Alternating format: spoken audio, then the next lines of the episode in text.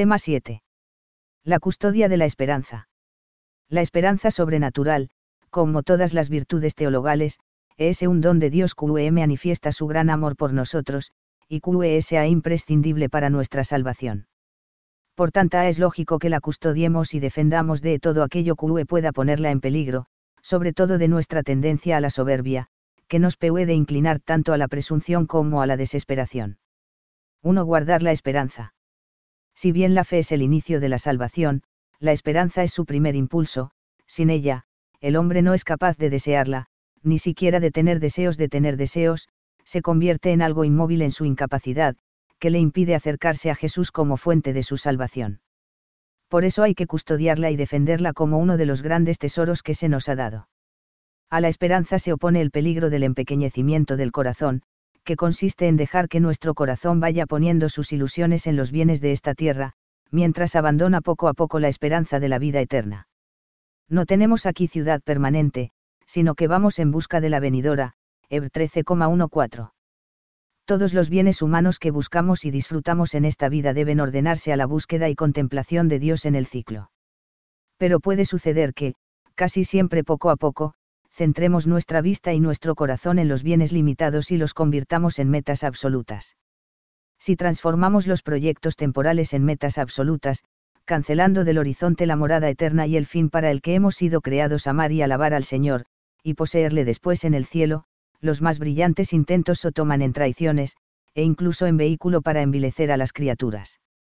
Recordad la sincera y famosa exclamación de San Agustín, que había experimentado tantas amarguras mientras desconocía a Dios, y buscaba fuera de él la felicidad, nos creaste. Señor, para ser tuyos, y nuestro corazón está inquieto, hasta que descanse en ti quizá no exista nada más trágico en la vida de los hombres que los engaños padecidos por la corrupción o por la falsificación de la esperanza, presentada con una perspectiva que no tiene como objeto el amor que sacia sin saciar, ese José María Escribá, 1977, N208. ¿Cómo evitar este peligro? ¿Cómo hacer para no dejamos engañar o para no engañarnos a nosotros mismos convirtiendo las esperanzas humanas en abso, utas? Se trata de vivir la esperanza teologal, como hemos visto en el tema anterior. Pero hay dos virtudes que hemos de tener en cuenta para que nuestro corazón desee a Dios por encima de todo, de modo que los bienes temporales se orienten siempre a Él. La primera es el desprendimiento, que nos capacita para mantener el corazón libre respecto a los bienes materiales, medios económicos, salud, tiempo, etc. Esa libertad se conquista, con la gracia de Dios, de diversas maneras, pero especialmente empleando dichos bienes para servir a los demás y no a nuestro egoísmo o afán de posesión. La segunda es la humildad, que nos ayuda a buscar los bienes espirituales, por ejemplo, los conocimientos, la ciencia, etc., ordenándolos a la gloria de Dios y al bien de los demás. En todo caso, conviene que, con la luz de Dios, examinemos con frecuencia las intenciones que nos mueven en nuestro obrar, de modo que, si detectamos que esas intenciones se centran en nuestro egoísmo o en nuestro orgullo, rectifiquemos, también con la gracia de Dios, y pongamos de nuevo en él nuestro corazón. En esta lucha por buscar siempre el amor de Dios, hemos de estar prevenidos contra un enemigo de la esperanza, el desánimo. Al comprobar una y otra vez nuestra debilidad y miseria, puede surgir el pensamiento animado quizá por el diablo, el gran desanimador de que, por mucho que luchemos, nunca podremos alcanzar la santidad, vivir como hijos de Dios, realizar nuestra vocación cristiana en el mundo, y que, en consecuencia, no vale la pena seguir intentándolo, o ella hay menos, que lo mejor es renunciar a metas demasiado elevadas. Muchos autores espirituales ponen en guardia contra esta tentación y, entre otras cosas, nos recuerdan que el desánimo puede ser causado por nuestra excesiva confianza en nuestras propias fuerzas, y que, por tanto, debemos confiar más en la gracia de Dios, que si sabemos aprovechar nuestras caídas, estas pueden ser oportunidades de crecer en la humildad y en el amor. Dos pecados contra la esperanza. En los pecados contra la esperanza, un elemento fundamental es el de no dejarse querer por Dios. Los pecados contra la esperanza son la desesperación y la presunción. Por la desesperación, el hombre deja de esperar de Dios su salvación personal, el auxilio para llegar a ella o el perdón de sus pecados. Se opone a la bondad de Dios, a su justicia porque el Señor es fiel a sus promesas y a su misericordia, CEC, N2091. Hay dos clases de presunción. O bien el hombre presume de sus capacidades, esperando poder salvarse sin la ayuda de lo alto, o bien presume de la omnipotencia o de la misericordia divinas, esperando obtener su perdón sin conversión y la gloria sin mérito. CEC, N2092. 2.1. La desesperación. La desesperación va directamente contra la esperanza y consiste en la carencia de deseos de salvación. Ya porque la persona ha puesto todos sus deseos en realidades materiales. Ya por encontrarse sin fuerzas para apoyarse en Dios. La carencia de fuerzas puede ser motivada por la desconfianza en la ayuda de Dios y en su misericordia con los pecadores. En el primer caso, se da una ausencia total de deseos a la persona no le interesa ir al cielo, le interesan solo los bienes alcanzables aquí y ahora, no ve la necesidad de ser salvada. En lo humano se manifiesta en el pasotismo y la futilidad. En el segundo, hay un rastro de deseo, pero ineficaz.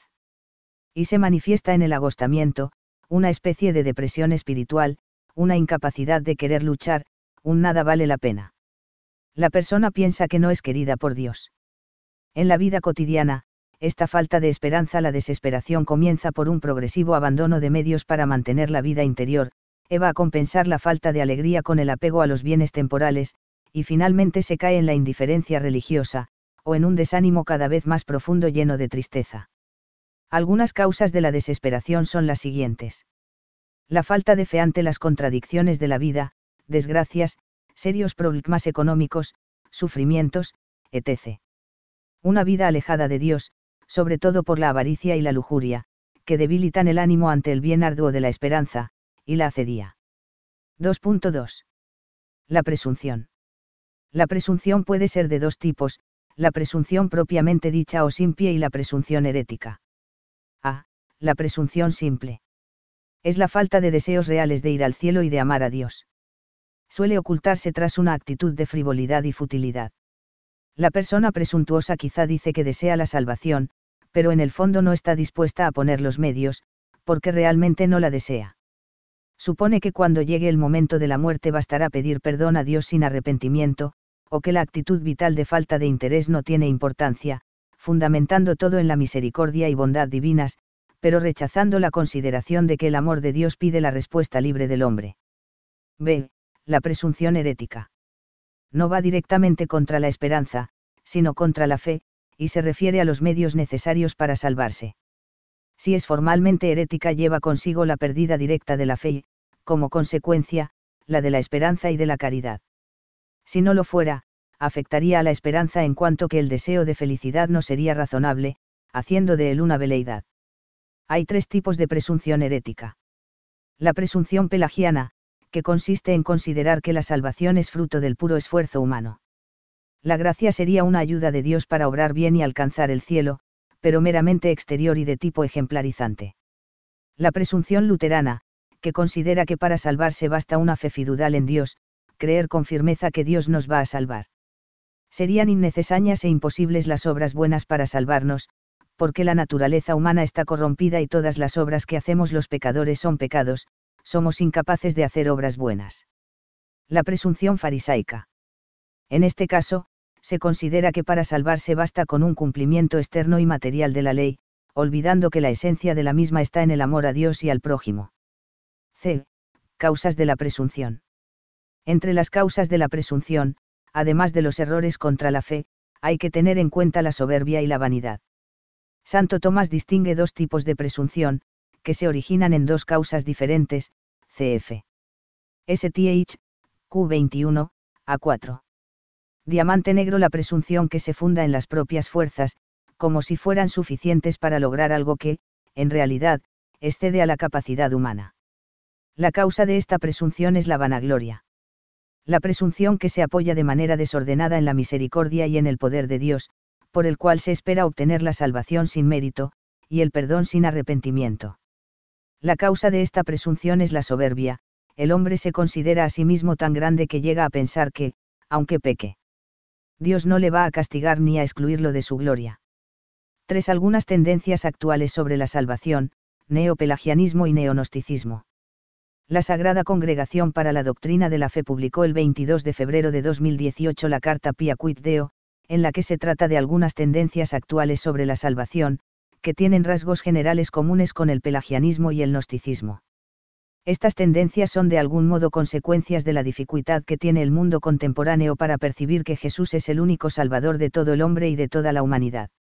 Frente a estas tendencias, la carta Pia Quid Deo desea reafirmar que, la salvación consiste en nuestra unión con Cristo, quien, con su encarnación, vida, muerte y resurrección, ha generado un nuevo orden de relaciones con el Padre y entre los hombres, y nos ha introducido en este orden gracias al don de su Espíritu, para que podamos unirnos al Padre como hijos en el Hijo, y convertirnos en un solo cuerpo en el primogénito entre muchos hermanos, RM 8,29, N4. Teniendo en cuenta que los planteamientos de estas corrientes están directamente relacionados con la virtud de la esperanza, resumimos a continuación las ideas más importantes. 3.1. El neopelagianismo. El neopelagianismo está vinculado al individualismo, que, centrado en el sujeto autónomo, tiende a ver al hombre como un ser cuya realización depende únicamente de su fuerza. En esta visión, la figura de Cristo corresponde más a un modelo que inspira acciones generosas, con sus palabras y gestos, que a aquel que transforma la condición humana, incorporándonos en una nueva existencia reconciliada con el Padre y entre nosotros a través del Espíritu, cf. 2 IOUAR 5,19, F2,18, N2 la tendencia encopclagiana lleva a vivir la vida cristiana como si fuéramos nosotros, con nuestras estructuras puramente humanas, los autores de nuestra salvación, sin reconocer que dependemos, en lo más profundo de nuestro ser, de Dios y de los demás, CFN 3. 3.2. El neonodol articidol Esta tendencia ve la salvación como una realidad meramente interior, la cual tal vez suscite una fuerte convicción personal, o un sentimiento intenso, de estar unidos a Dios, pero no llega a asumir, sanar y renovar nuestras relaciones con los demás y con el mundo creado, N2. Desde esta perspectiva, se hace difícil comprender el significado de la encarnación del Verbo, por la cual se convirtió miembro de la familia humana, asumiendo nuestra Keim y nuestra historia, por nosotros los hombres y por nuestra salvación, N2. La salvación consistiría en elevarse con la inteligencia hasta los misterios de la divinidad. La consecuencia es que el cuerpo y el cosmos material pierden su sentido, ya no se reconocen en esas realidades las huellas de la mano de Dios.